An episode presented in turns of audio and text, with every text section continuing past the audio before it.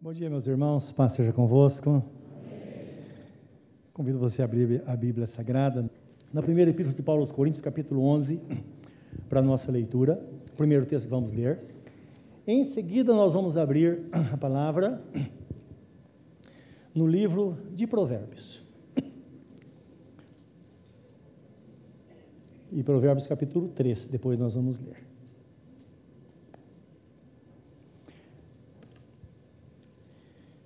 Se estiver aberto em 1 Coríntios capítulo 11, 23, eu convido você para orar nesse momento, pedindo que o Senhor nos ensine nesta noite e nos fortaleça. Vamos orar. Querido Deus, que a tua grande graça inunde o nosso coração nesta noite. Aqui viemos para celebrar a Santa Ceia do Senhor, em memória de Jesus. E com o nosso coração voltado para Ti, nós pedimos que o Teu Espírito Santo traga um ensinamento através da Tua palavra, não só para adquirir conhecimento, mas que sejamos fortalecidos na força do Senhor. Foi o Senhor quem disse: Nem só de pão viverá o homem, mas de toda a palavra que sai da boca de Deus. E sabemos que esta é a tua palavra, que ela trará graça ao nosso coração nesta noite. É o nosso pedido no nome de Jesus. Amém. Amém. Assim a palavra, meus irmãos. Porque eu recebi do Senhor o que também vos entreguei, que o Senhor Jesus, na noite em que foi traído, tomou o pão e, tendo dado graças, o partiu e disse: Isto é o meu corpo que é dado por vós, fazei isso em memória de mim. Por semelhante modo, depois de haver ceado, tomou o cálice, dizendo: Este cálice é a nova aliança no meu sangue. Fazeis todas as vezes que o beberdes em memória de mim, porque todas as vezes que comerdes este pão e beberdes o cálice do Senhor, ou beberdes o cálice, anunciais a morte do Senhor até que ele venha. Amém. Meus irmãos, na celebração da ceia do Senhor, nós mostramos ao mundo aquilo que Jesus fez por nós, o grande sacrifício de Jesus. E mostramos também que vale a pena servir ao Senhor, enquanto nós esperamos a Sua volta.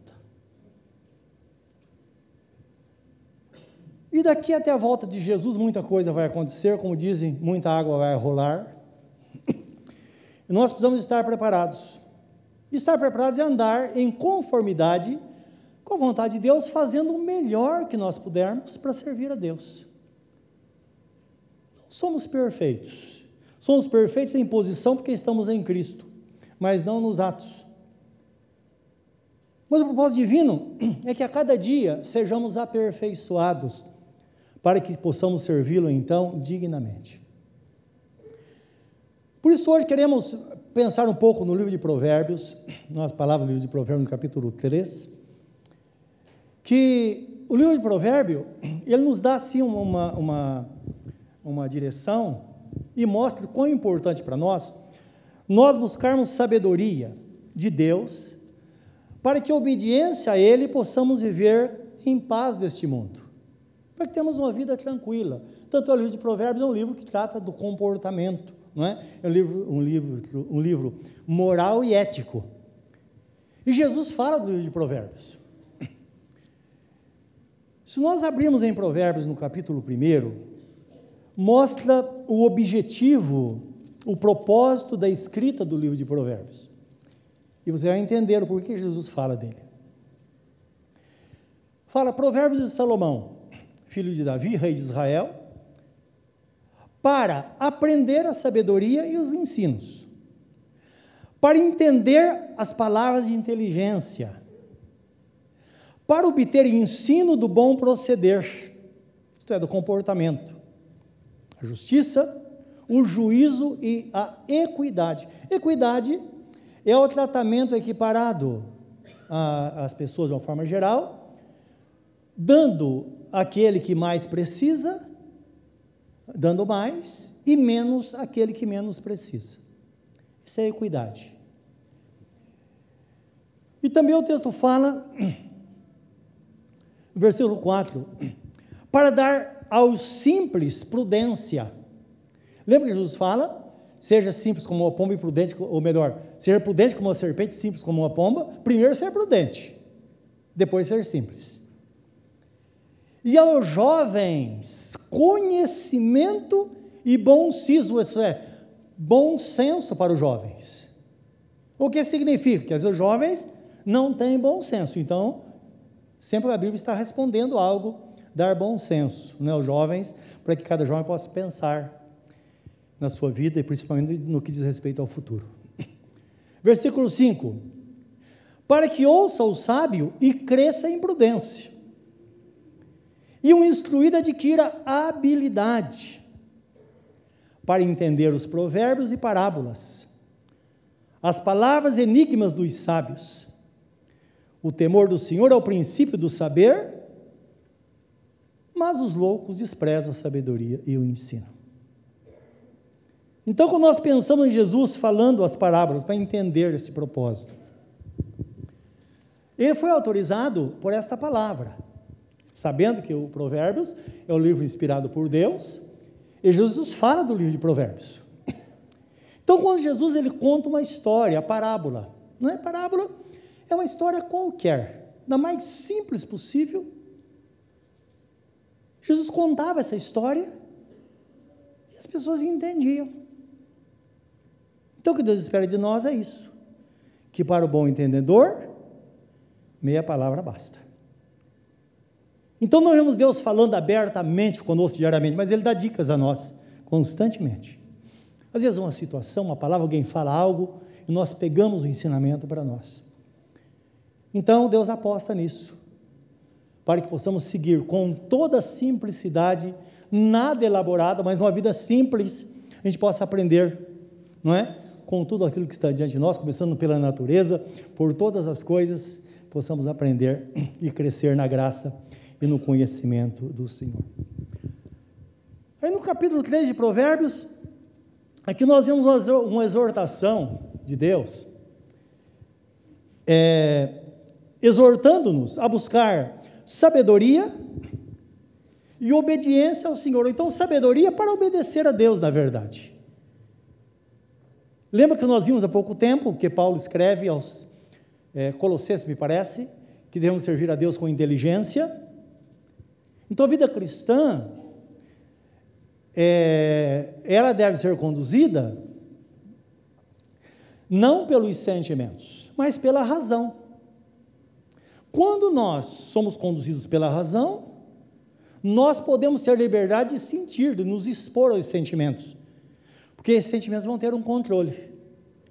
Porque o profeta Jeremias fala assim: olha, cuidado, enganoso é o coração e mais corrupto do que todas as coisas, quem o entenderá? Então o ser humano não pode ser conduzido pelo coração, tem que ser conduzido pela razão. Uma vez sendo conduzido pela razão, então ele pode agora ouvir o seu coração, porque ele tem discernimento. E ele vai discernir entre o bem e o mal e saber o que vai escolher para a sua vida. Então, é isso que mostra o livro de Provérbios. Então, diz aqui no, no capítulo 3, vamos ler do 1, Provérbios 3, de 1 ao 12. Então, diz assim: Filho meu, não te esqueças dos meus ensinos, e o teu coração guarde os meus mandamentos, porque eles aumentarão os teus dias e te acrescentarão anos de vida e paz. Não te desampare a benignidade e a fidelidade, ata-as ao teu pescoço, ata-as ao pescoço, escreve-as na tábua do teu coração, e acharás graça e boa compreensão diante de Deus e também dos homens. Confia no Senhor de todo o teu coração, e não te estribes ou não te apoies no teu próprio entendimento. Reconhece-o, isso é, reconhece Deus em todos os teus caminhos, e Ele endireitará as tuas veredas. Não seja sábio aos teus próprios olhos.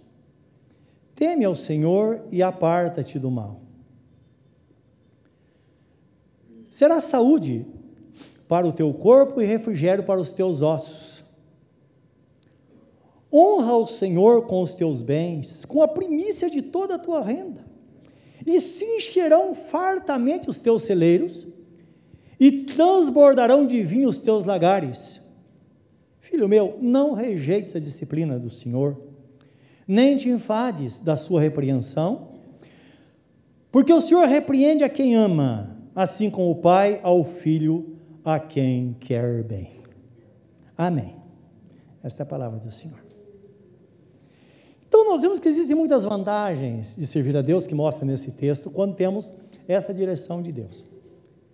E é interessante que Deus começa falando na Sua palavra através do maior anseio que nós temos no coração. Quer viver bem, viver em paz, e viver muito tempo sobre a terra. Se eu perguntar quem quer morrer logo, ninguém vai levantar a mão. Quem quer morrer bem velhinho e lúcido, com saúde? Todo mundo, eu quero, não é assim? Que inveja nós temos dos antigos, lá de, de Adão, viveu 930 anos, Matusalém, quantos anos ele viveu, não é? Que não me recordo agora, mas pessoas vivendo 600, 700, 800, 900 anos. Então nós sabemos que existe um anseio dentro de nós, até porque nós não fomos criados para morrer, fomos criados para viver eternamente. E Jesus nos dá esta grande bênção, nós passarmos a eternidade com Ele. Então, quando nós servimos a Deus, nós temos promessas do Senhor, e dentre elas, é que a Bíblia Sagrada mostra que nós podemos, uma pessoa que obedece a Deus, que vive na presença de Deus, ela pode ver mais e melhor. Então o texto fala aí que Deus acrescentará anos de vida e paz. Olha que coisa boa. Viver muito bem, com saúde e ter paz no coração, não é? Salmo 91, meus irmãos, tem uma promessa extraordinária, que 91, 14 ao 16, extraordinária, que nós temos Salmo 91, primeiro diz respeito à pessoa de Jesus, não é? Então, quando Deus fala que praga alguma chegará, não, não é essa a palavra, que,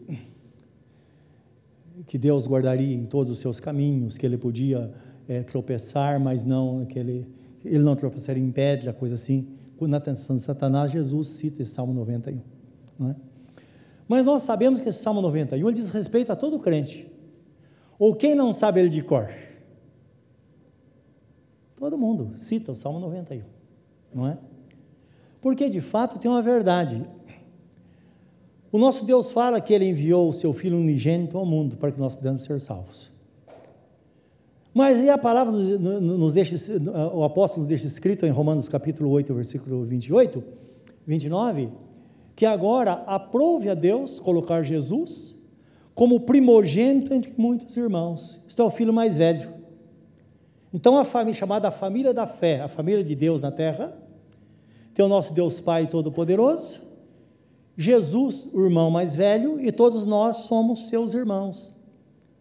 Como está escrito, que nós que seguimos suas pisadas, nós somos herdeiros de Deus, co-herdeiros com Cristo, porque somos legitimamente adotados, não é verdade? Co-herdeiros com Cristo, é com os mesmos direitos. Se com Ele padecermos, para que com Ele também sejamos é, vencedores coroados. Então está falando de alguém que anda dentro do mesmo propósito. Então o Salmo 91, 16 diz assim: fala de uma pessoa que ama a Deus. E que nessa hora eu queria que você se colocasse numa forma, numa posição de contrição, como no momento em que você fala com Deus. Está lá no seu quarto, e você pede socorro, você fala: Senhor, eu estou aqui. Senhor, eu te amo. Senhor, eu tenho me esforçado para te servir. Eu estou necessitado, eu preciso da tua bênção na minha vida. Quando você coloca assim, então Deus respondendo a você, Ele diz assim: Porque a mim se apegou com amor, eu o livrarei. Pô-lo-ei a salvo porque conheceu o meu nome. Ele me invocará e eu lhe responderei. Na sua angústia estarei com ele, livrá-lo-ei e o glorificarei. Então você fala, mas glorificar é só Jesus. Não. Glorificar, na verdade, significa estar debaixo da graça do Senhor de uma forma completa. Lembra que está escrito que aquele que nos chamou, aquele que nos predestinou também nos chamou, aquele que chamou também justificou, e aos que justificou também os glorificou. Não está escrito lá em Romanos 8,30? Então essa é a glorificação, não é nos levar a uma posição que estejamos debaixo da graça do Senhor. Saciá-lo-ei com longevidade, olha a promessa aqui. Saciá-lo-ei com longevidade e lhe mostrarei a minha salvação. Na nossa Bíblia, a maioria delas termina assim, na Bíblia King James, que é a Bíblia assim, muito completa, que cuida dos detalhes, diz assim: Assim diz o Eterno. Assim diz o Senhor, porque é Deus falando conosco, que de fato é a vontade dele nos dar longevidade, tendo a salvação e tendo de fato uma vida de paz. Então, por esta razão, nós vemos no, no, no, em Provérbios 3, de 1 a 2, voltando lá, como começa o texto? Filho meu, ou filha minha. Então, lembra, Salomão era um profeta, e ele está falando aqui em nome do próprio Deus, Deus falava através dele. Não tinha razão para que Salomão não chamasse filhos, não. Aqui é Deus falando através dele, filho meu, não te esqueças dos meus ensinos e o teu coração guarde os meus mandamentos, porque eles aumentarão os teus dias e te acrescentarão anos, anos de vida e paz. Em seguida, o texto fala, claro, dentro desse contexto, servindo ao Senhor, vem a recomendação agora, que é uma questão ética. Seja uma pessoa bondosa e fiel que não te desampares a fidelidade e a benignidade. Então, é claro, estamos debaixo da bondade, da fidelidade de Deus, da sua benignidade, mas a recomendação aqui é que nós sejamos pessoas bondosas e pessoas fiéis. Por isso que ele diz: olha, se vocês vão ficar bem perante Deus e os homens. Caso contrário, nós vamos passar a vida. Sabe a pessoa que tem mania de perseguição? Parece que todo mundo está contra? Não, irmãos. Se nós somos pessoas bondosas, as pessoas vão gostar de nós. Não é verdade? Há repulsa para as pessoas raivosas, cheias de ódio. Não. Jesus disse: Nisso vocês conhecerão, disso conhecerão que sois meus discípulos, se vos amardes uns aos outros. Então ele está falando uma pessoa bondosa, uma pessoa acolhedora. E basta fazer para o próximo o que nós queremos que as pessoas façam conosco. E nós cultivarmos em nós a nossa fidelidade a Deus diariamente. Nos examinar, lembra que hoje é ceia, é onde a Bíblia Sagrada fala: examine pois homem a si mesmo. Não é verdade? É tempo nós olhando para dentro de nós. Como está a nossa vida com Deus? Como estamos de fato nos comportando? E o que nós vamos fazer para melhorar? Davi, no Salmo 139, quando ele fala da onipotência de Deus, da sua onisciência, da sua onipresença, fala dos atributos eternos de Deus. Terminando, terminando o salmo, ele fala assim: Sonda, meu Deus, e conhece o meu coração. Vê se há em mim algum caminho mau e guia-me pelos caminhos eternos. Essa deve ser a nossa oração diariamente. Sonda, meu Deus. Mexe comigo, dá-me dá direção, para que eu seja uma pessoa temente a Ti, para que eu viva em contato contigo, que eu ame ao Senhor que eu não vejo, mas eu possa amar o meu próximo também, a quem eu vejo, ele está diante de mim. Então é isso que nos mostra o texto sagrado. Isso como bom, bons cristãos, que temos as marcas de nosso Senhor Jesus Cristo. É disso que fala a Bíblia Sagrada. Cidade de Antioquia, é a primeira vez que os crentes foram chamados de cristãos. Foi lá. Por quê? Lugar nenhum no mundo, ninguém, ninguém tinha se tocado ainda, exceto em Roma, que o apóstolo João se tornou um problema para os romanos, porque ninguém conseguia dar jeito nele, para os irmãos terem ideia, quando ele foi mandado para a ilha de Pátimos, Foi depois simular um acidente, colocaram ele num tacho de óleo fervendo e falou para que ele morresse ali e, e, as pessoas ficassem sabendo que foi um acidente, que ele caiu naquele tacho de óleo. E a tradição bíblica diz, é, cristã diz que ele se colocou em pé e começou a falar palavras de amor àquelas pessoas. Ele esse cara não tem jeito.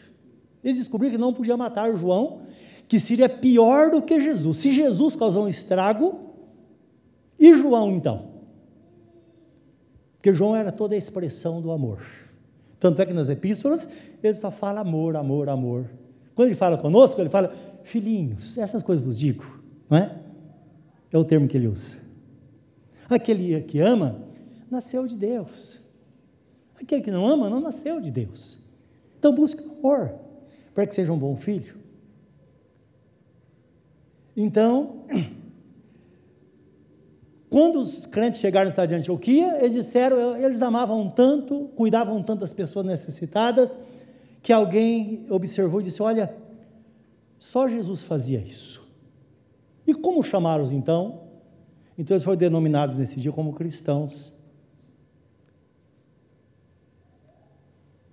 É como o mundo deve nos ver. Se nós fizermos um retrato uma amostra daquilo que deve ser um cristão é assim. Quando alguém fala você é parecido com Cristo, está falando dos atos, do acolhimento, do amor, da fidelidade a Deus, não é? E não somente fidelidade, a Deus, mas fidelidade às pessoas também, porque essa palavra de fidelidade é, diz respeito à fidelidade aos contratos. Então, é interessante isso. Às vezes nós encontramos crente que às vezes ele está em débito com alguém, e quando ele é cobrado, ele diz assim: Mas eu não assinei nada. Ora, precisa assinar?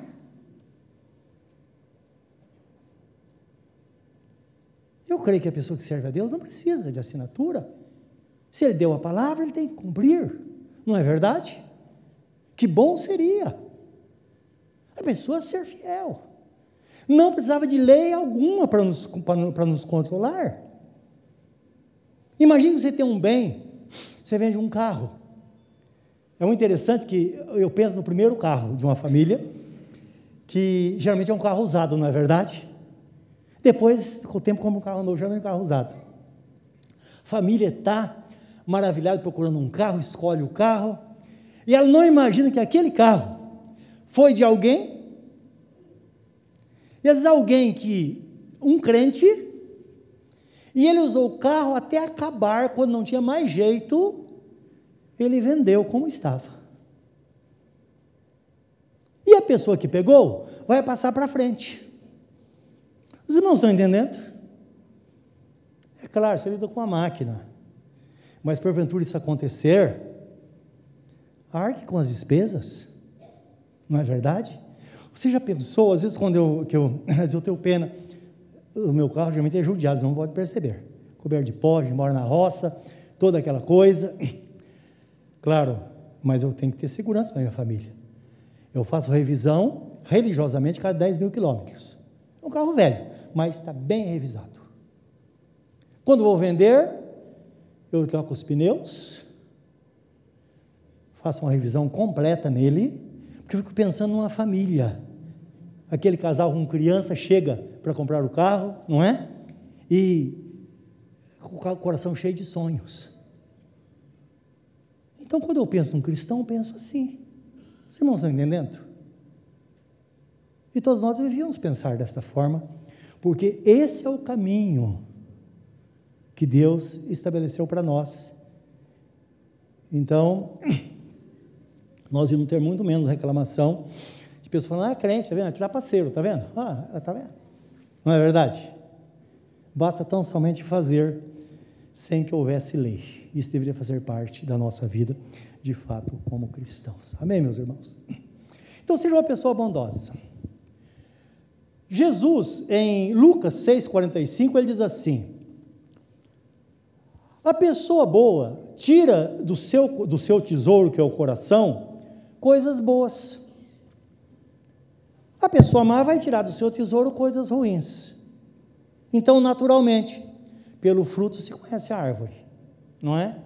se nós temos bondade no coração, vamos tirar do nosso coração coisas boas. Então a fidelidade e a bondade, meus irmãos, são apresentados em Gálatas 5:22 como fruto do espírito. A intenção que o texto usa exatamente isso, no singular. Fruto do espírito. O que são frutos do espírito? Paz, alegria, bondade, longanimidade, mansidão, domínio próprio, fidelidade, que é o, o autocontrole, né, que é o domínio próprio, e fidelidade. O grande irmão que ela ensinava crianças, quando ia ensinar sobre essa, os frutos do Espírito, em Gálatas 5, 22, ela levava uma mexerica. Ela descascava e dizia, o que vocês estão vendo? É uma mexerica, uma fruta, não é? Vendo que está cheia de gomo? Sim. Mas quantas frutas eu tenho aqui? Uma fruta. É dessa forma que é apresentado, não é? É como um todo. Fruto do Espírito. E nesse fruto está contido o amor, a paz, a bondade, a fidelidade. Todas essas características são encontradas na pessoa bendita de nosso Senhor Jesus Cristo e Deus espera que esteja em mim e em você. Seja uma pessoa boa. Palavras de ânimo. A Bíblia Sagrada fala que o poder da morte e da vida está na nossa língua. Uma palavra pode matar ou pode dar vida. Não importa a circunstância. Ah, mas a pessoa estava tão brava e eu respondi à altura. Mas a Bíblia, o livro Provérbios, fala assim: que a palavra branda desvia o furor. A palavra dura, ela suscita ira. Que tal você apagar uma situação, talvez de braveza, com a palavra branda, uma palavra de amor, como cristão? Quem resiste a uma boa palavra? Não é verdade? Você tem uma boa palavra. Que tal você dizer pessoa ao seu lado agora? Joga a responsabilidade sobre ela também. Fala, você tem uma boa palavra.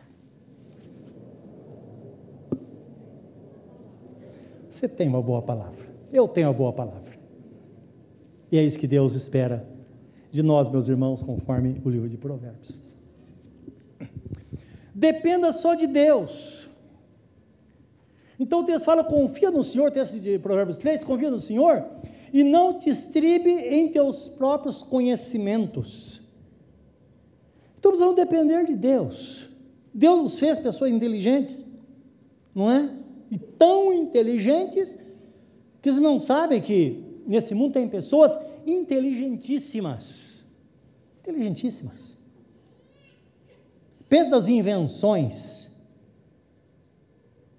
Pensa alguém chegar para você e falar: sabe aquilo que você registrou lá e tal, tempo e tal? Você sabia que está na nuvem? Você fala, mas que nuvem é essa, meu Deus?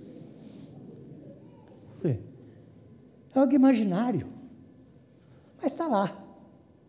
Não é verdade? E claro, isso é um absurdo para mim. Eu vou para o pastor Sandro e falo, isso não é de Deus, não. Não é? Eu tenho 67 anos de idade. Agora, você que é jovem, você assimila muito mais isso. E talvez você nunca conheceu ou nunca, as coisas que nós usávamos há pouco tempo, está no museu. Porque a ciência havia de se multiplicar, diz o profeta Daniel, e junto com a ciência, multiplicaria a iniquidade e o amor de muitos esfriaria. Porque agora o homem se acha, ele pode tudo. Não é verdade? Tudo está na sua mão. Pode tudo. Temos excesso de informação, mas pouco conhecimento. Porque na verdade nós não somos como uma esponja que pega tudo. Vai passando, vai passando, passando. Não é verdade? Então, quando nós tememos a Deus, nós buscamos, vemos da essência daquilo que Deus tem para nós. E de fato, nós vamos viver com Deus na dependência dEle, sabendo que se o homem chegou no ponto que chegou, você imagine o conhecimento de Deus como é, a soberania, ele é o Todo-Poderoso. Se você viajar a, a, a 5 bilhões de, de quilômetros na velocidade do, do, da luz. Você não chega, não, você vai conhecer uma pequena parte do universo. Todas, todas as medidas do universo não são exatas, porque ninguém chegou lá. Dá para entender isso? Cada dia se descobre coisa nova. Está escrito no livro de Hebreus que tudo está sustentado pela palavra do seu poder. Jesus diz: Olha, vai ser assim, e tudo funciona assim. Olha o Deus que nós servimos, meus irmãos. O Deus Todo-Poderoso. Quem Ele é? E é um Deus acessível, que ele jamais ele poderia ter contato conosco, mas enviando Jesus, ele se tornou mediador entre o próprio Deus e nós. E nós podemos experimentar, participar da graça e da sabedoria do, de nosso Deus quando nós nos relacionamos com Jesus. Então o texto fala assim, livro de Jeremias, capítulo 17, 7, 8, diz assim: Bendito é o homem ou a mulher que confia no Senhor e cuja esperança é o Senhor. Você pensa, a solução está na sua mão e não está. Deus precisa estar com você. Porque ele será como a árvore plantada, ele será, não, ele é, diz o texto, como a árvore plantada, junto às águas, que estende as suas raízes para o ribeiro, e não receia quando vem o calor, mas a sua folha fica verde, e no ano da sequidão, não se perturba, e nem deixa de dar fruto.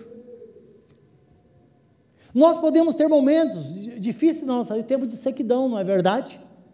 Mas mesmo neste momento, nós podemos continuar produzindo. Por que é que tem coisa que vem e nos para? Sendo que Deus deu a nós todo esse recurso, deu a fé para que nós possamos vencer toda e qualquer situação e nos deu um caminho para que, que a gente viva melhor. Então vamos depender dele. Depender em tudo buscar a direção de Deus. Talvez você tenha convicção de algo que você vai fazer. Por que você não para tudo? Você coloca diante de Deus e fala: Senhor, dá-me sabedoria. Quem sabe não tem outro caminho? Quem sabe eu não estou equivocado nessa situação? Certamente Deus vai falar ao seu coração, ao seu nível. Não sei se você já lidou com alguma situação, com um inseto, alguma coisa que você vê, você queria se comunicar com ele para fazer alguma coisa, mas ele não te entende. Não tem como, a não ser que se tornasse inseto. Assim é Deus conosco. Ele tem uma forma especial de comunicar conosco. Ele nos deu o Espírito Santo que habita em nós. E ele comunica conosco. De uma forma simples, é tão. É, é, parece tão complicado, não é? Mas nós vamos nos acostumando. Quando nós dependemos dele, ele sempre vai estar conosco, vai nos ajudar. Lembro com o nosso filho Caio, imagine, filho da adolescência, e aí começou a trabalhar, queria comprar um carro. Falei, vamos comprar um carro. Ele escolheu um Celta. Para ele, misericórdia. Era um carro maravilhoso. E é mesmo, né? Carrinho bom. E foi, ele falou, pai, você vai comigo? Eu falei, claro que vou. E saímos à procura desse carro. E vai aqui, vai ali. Chegamos num lugar, meus irmãos, tinha pelo menos uns 200 na nossa frente. Tudo seminovo. Cada um mais bonito que o outro. Olhamos, olhamos, voltamos para casa sem comprar. Aí em casa falou, pai, não, amanhã nós vamos sair de novo. Vamos, vamos, vamos sair de novo. É uma coisa. Como que eu vou saber? o carro que eu devo comprar. Não se preocupe, não. Deus vai preparar o carro para você. Pode ter mil, o seu vai estar tá lá. Mas como escolher? Falei, não se preocupe, você vai ver. Aí orei e falei, Senhor, eu preciso de uma ideia, porque eu tenho a confirmação. E vai ser bom para ele também. Ele está aprendendo a fazer negócio. Aí eu falei, Senhor, Quando eles chegaram num carro, ele abriu a porta, sentar, mexer no volante. O homem faz isso, mexe no volante, mexe no câmbio. E ele vai sair, vai olhar para mim e vai dizer: Pai, esse é a minha cara. Desse jeito, quando eu, ele ia falar isso, não é? Eu peguei algo assim, fantasioso. E fomos. E vai daqui, vai dali, e eu à distância. Falei, é você que vai o carro é seu. E ele vai daqui, de repente abre um carro e tal, ele abre, senta e faz tudo isso. Ele abre a porta com a cabeça para fora e fala, pai, esse é a minha cara. Eu falei, é realmente, pode descer que eu vou fechar o negócio. Foi uma benção na vida dele. Poderia ser qualquer um, ser outro, tinha muitos bons. Mas Deus quis dar um mimo, mostrar: olha, eu estou presente, eu estou sim, eu cuido de vocês. Nas suas escolhas eu vou estar ali. Meus irmãos, é isso que Deus quer de nós, é isso que nos mostra a palavra de Deus, não é? Por isso que o texto fala: reconheça-o em seus, reconheça-o em todos os teus caminhos e ele endireitará as tuas veredas. Então, para que eu possa falar, diz o versículo 6 de, de Provérbios 13: reconheça-o em todos os seus caminhos, ele endireitará as tuas veredas. Vereda é um caminho estreito, não é? Imagina um caminho estreito e torto. Então ele vai endireitar. Meus irmãos, isso vai fazer toda a diferença. Se nós reconhecermos que Deus está conosco, se você reconhecer que Deus está com você, ele vai estar com você. Mas se não reconhecer, ele não vai estar, ele vai estar lá, só que ele não vai se manifestar. Ele estaria lá. Mas muita coisa poderia acontecer sem que nós pudéssemos estar realmente na vontade dele, não é verdade? Quantas pessoas crentes, às vezes no momento, ela vacila, dá um passo errado e perde tudo. Então esse é o caminho. Conheci um amado irmão, situação até muito triste. Ele tinha recebido um bom dinheiro. E na época que os, o, foi privatizado o Banco do Estado de São Paulo, ele era gerente. E ele fez um acordo lá, pegou um dinheiro, uma boa indenização. E ele queria comprar alguma coisa. E depois falaram para ele: olha, compra um posto de gasolina, que isso dá dinheiro. Ele foi. Ele falou: bom, mas eu tenho que participar da oração. Então tinha um culto chamado culto dos empresários. Ele foi lá e começou a orar. Começou a orar, já vem alguém falar com ele. Eis que te digo, meu filho, faça o que está no teu coração. Olha o perigo. Meus irmãos, Deus usa pessoas para falar conosco. Mas tem coisa, eu falo para Deus, Senhor, fala comigo, não manda recado, não, Senhor. O Senhor tem acesso ao meu coração. Vai mandar outro falar para quê? Senhor, eu tenho dificuldade de crer. O Senhor pode falar. Eu estou atento. Deus usa pessoas, situações, mas tem coisa que é tão séria que precisa falar conosco de uma forma muito clara dentro de nós. Ora, se o Espírito Santo está morando em nós, se, a, se Deus Pai, Filho está em nós, na pessoa do Espírito Santo, como ele disse, eu andarei entre eles, mas estarei neles, habitarei neles. Porque é quando ele quer falar comigo algo sério, ele vai mandar recado por alguém. Dá para entender, meus irmãos? Então tem coisa muito séria. E aquilo era sério. Ah, imediatamente ele saiu correndo. Porque ele estava fazendo um negócio num posto de gasolina. Nem que fosse hoje, ele ia dar 90 mil reais de entrada, ia pagar o resto lá, não sei como, parcelado, coisa assim. Ele falou: é um negócio muito bom. Ele correu lá e fechou o negócio. Deus falou comigo, fechou o negócio. Fechou, assinou e tal. Uma semana depois ele soube que o posto estava com ordem de despejo. Ele perdeu tudo. Tudo. Quando ele falou comigo, ele estava pintando casas, pintando parede. É um serviço digno e muito bom, por, por sinal, mas não para ele. Está para entender, meus irmãos?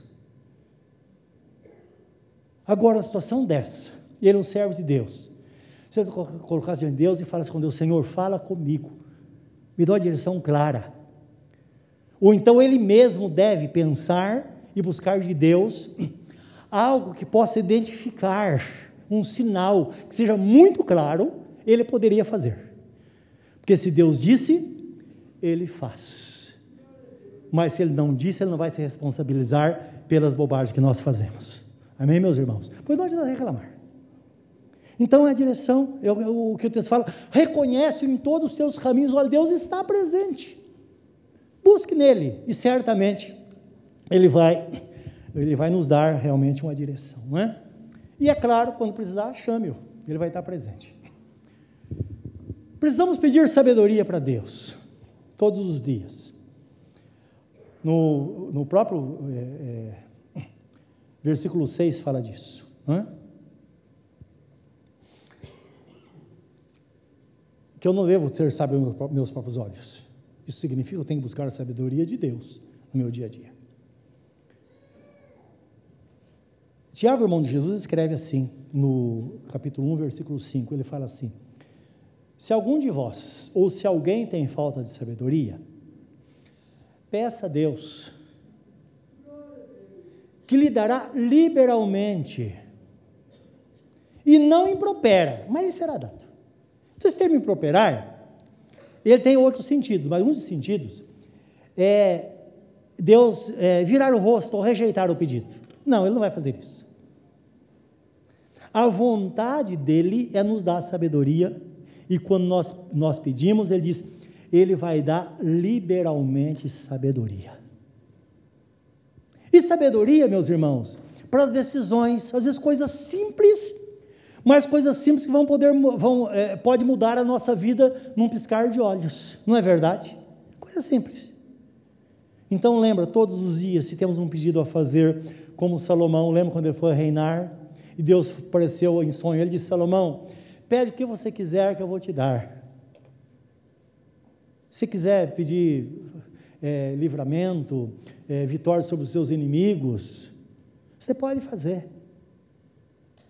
Ele falou: Senhor, eu não quero nada, eu só quero sabedoria para fazer a tua vontade.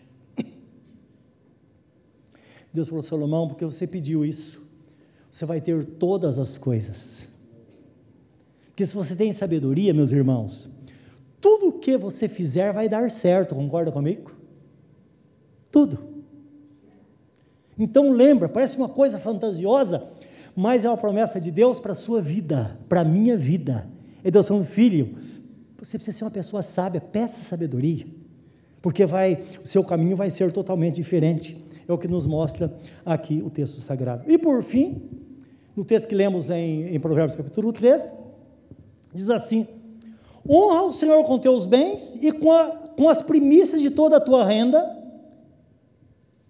e se encherão os seus celeiros de, de grãos, de, de mantimentos, e os seus, os seus lagares. Lagar é onde se, se fazia o vinho, né? encherão os seus lagares de vinho. O celeiro cheio significa uma vida abundante. Nós não precisamos de muito, mas precisamos do suprimento diário da nossa vida. O vinho na Bíblia Sagrada significa alegria paz. Então Deus dizendo: olha, se você realmente entender, você vai ter de tudo. É por isso que a Bíblia Sagrada fala que quando nós vemos isso, nós gozamos das promessas de Deus. E o, o nosso Deus fala assim, Malaquias 3,10: Trazer a casa do Senhor, a casa do tesouro, todos os dízimos e ofertas, para que haja mantimento em minha casa, e depois fazei prova de mim, diz o Senhor. Porque eu abrirei, abrirei, a janela dos céus, derramarei sobre vós uma benção tal que dela vos advenha maior abastança, e por vossa causa eu repreenderei o devorador, para que não consuma o fruto do vosso trabalho, e todos chamarão de felizes, diz o Senhor. E eu penso, todo crente não pode passar nesta vida sem ter essa experiência, meus irmãos. Sem dúvida, Deus, Deus fala: faça prova de mim, horas. Como nós vamos saber? Tem pessoas que precisam disso. Faça a prova e você vai ver o que Deus vai fazer. Ele não vai tentar dar resto para Deus, a gente sabe disso. Primeiro as coisas do Senhor. Me lembro quando o nosso menino era bem criança, às vezes recebiam, agendava lá uma moeda para eles, alguma coisa assim, ou depois dava um pouquinho mais e dizia: Olha, lembra do dízimo do Senhor, hein? Pai, mas é, são 10 reais, eu vou tirar um. É do Senhor, não é seu. Eu podia dar, a gente podia dar nove para eles, mas não, dava 10, a propósito, porque eles precisavam fazer isso. Hoje, com os netos, a gente dá alguma coisa para ele, olha, lembra do dízimo do Senhor. É preciso experimentar isso. Então, são pessoas abençoadas hoje, é por isso. Nós aprendemos quando somos ensinados. Agora, lembra, Deus é fiel, ele não, quer, ele não quer tirar nada de ninguém, meus irmãos. Precisamos ter coerência naquilo que fazemos. Precisamos ter o coração em Deus. Eu conheci uma pessoa, um tio, sabe aquele tiozão, que foi o primeiro a se converter na família, e ele já está bem velhinho, com 80 anos de idade, e muitas vezes ele debatia, ele dizia, Deus não precisa disso, Deus, precisa, Deus não precisa do meu dinheiro, mas ele não acordava, ele era um cara que tinha muitos bens, foi perdendo, perdendo, casou um casamento muito ruim, passou a vida de tormento e vivia na igreja. Vivia na igreja. Ora na igreja, ora fora da igreja, né? Coisa assim. E sempre debatendo. Puxa, mas esse negócio de é só no Velho Testamento. Eu falava, tio, não é verdade. Jesus fala no Novo Testamento de dízimo. Também está escrito em Hebreus capítulo 7, 8, diz assim: que lá no Velho Testamento os sacerdotes recebiam, recebiam dízimos, eram homens mortais.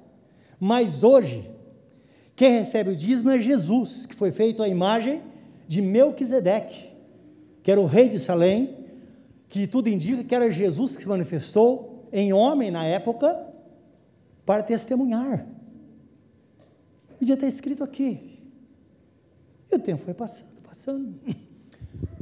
Chegou uma época terrível na na nossa economia, 1984 por aí, e um pouco depois, a inflação estava lá em cima. E um dia, alguém chegou para ele e falou: Olha, seu Antônio, a sua casa vale tanto, quer me vender? Ele falou: Não, é muito dinheiro. Ele achava que era metade, mas a inflação subia 80% ao mês. As pessoas marcavam no mercado a, a, de dia, duas vezes ao dia. Lembram disso? Alguns aqui se lembram. O preço subia duas vezes ao dia. E ele se empolgou e falou: se eu botar dinheiro da poupança, ele vai dobrar. Todo mês ele vai dobrar. E ele vendeu. Recebeu o dinheiro. E por acaso eu fui visitá-lo uns dias depois. Ele falou, ele me chamava, falava, sou antiga, né? Ô nego, ele estava chorando, né? ô nego, perdi tudo. Olha, meu dinheiro não dá para comprar. Se eu quiser comprar, ah, não dá para comprar nada, ninguém me vende nada com esse dinheiro. Porque foi aumentando, as, os imóveis aumentando, ele estava no lixo. Eu falei, quanto o senhor tem? Ele falou o valor. Eu falei, olha, bem que você hoje estava sentado no quarto, eu, ele e a esposa dele, já velhinha. Eu falei, tio, lembra da questão do dízimo? É para essa hora, tio.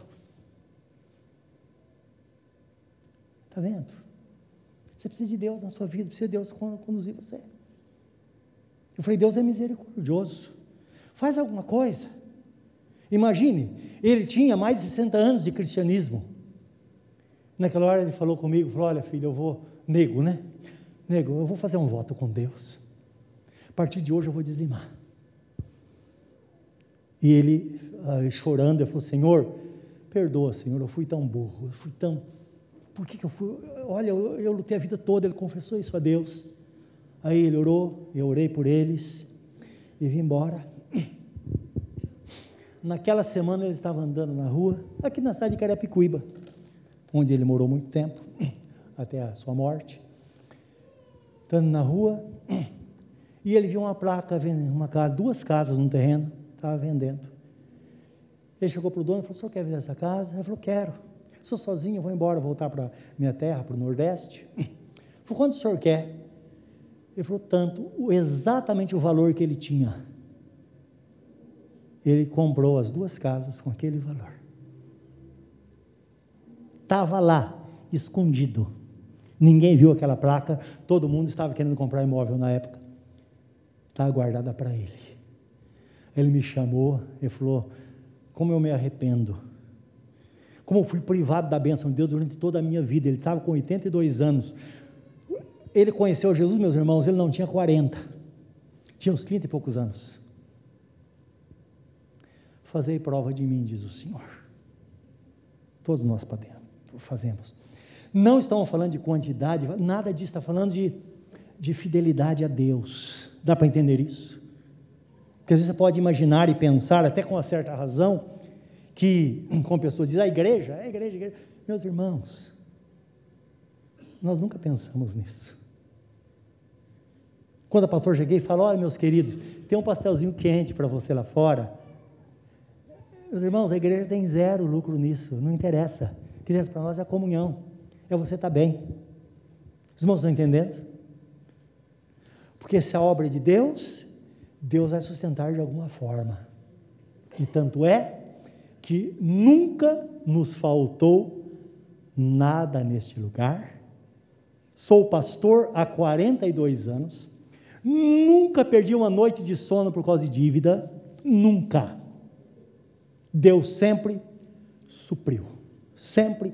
E sempre vai suprir. Eu penso assim: se Ele não suprir, eu devo botar a viola no saco e seguir meu caminho. Porque se Ele me chamou para pregar a Sua palavra, eu tenho uma promessa.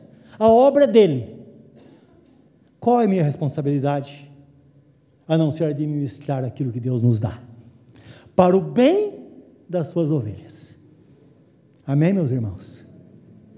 Agora, uma coisa é certa: experimente a vontade de Deus na sua vida. Viva para Deus, viva intensamente para Deus. Devote a sua vida ao Senhor e tenha certeza Deixa o resto por conta dele, porque ele vai fazer é o que está escrito na sua palavra. E voltando para o texto da ceia, então olha o que Jesus fala através do apóstolo, porque essa palavra também Jesus fala no livro de Mateus. Porque todas as vezes comeres do pão e beberes do cálice, anunciais a morte do Senhor até que venha. Estamos aqui para mostrar ao mundo o que Jesus fez por nós e que vale a pena de fato servir a Deus. Vale a pena. Se você não está no caminho, entra no caminho. Você que está no caminho, mantenha-se firme, porque certamente, ao que você menos esperar, você vai estar à porta da eternidade e vai ver Jesus com a sua coroa na mão, dizendo: Venha bendito meu Pai, possua por herança a coroa da vida, que está preparada desde a fundação do mundo. Entre para o gozo do seu Senhor, e você vai passar a colocar a sua coroa na cabeça, e vai entrar para gozar a vida eterna com Ele. Ele é fiel. O seu semblante na presença dEle nesta hora. Pense nesta palavra. Propõe no seu coração ser uma pessoa crente e dos bons. Sirva a Deus de todo o seu coração, toda a sua alma, todo o seu entendimento, com todas as suas forças. Onde você está, fala com Ele nesta hora. Fala sobre a sua vida. Diga, Senhor, eu quero. Entra na minha vida, Senhor. Faz morada em mim. Conduz-me nos teus caminhos, Senhor. E nesta noite, Senhor, eu quero experimentar esta vida nova contigo. Certamente Deus vai te abençoar. Senhor Deus, abençoa, Pai Santo, esta vida que toma decisão nesta noite. Sela, meu Deus, este propósito e desta pessoa uma vida nova. Dá longevidade, Senhor, e paz. Dá bondade, Senhor, e fidelidade. Dá sabedoria, Senhor, a esta pessoa. Tudo aquilo que o Senhor tem de bom. Abre o bom tesouro, os céus, como disse Jesus, e derrama as tuas bênçãos e promessas sobre os teus filhos nesta hora. Que assim seja, no nome de Jesus. Amém.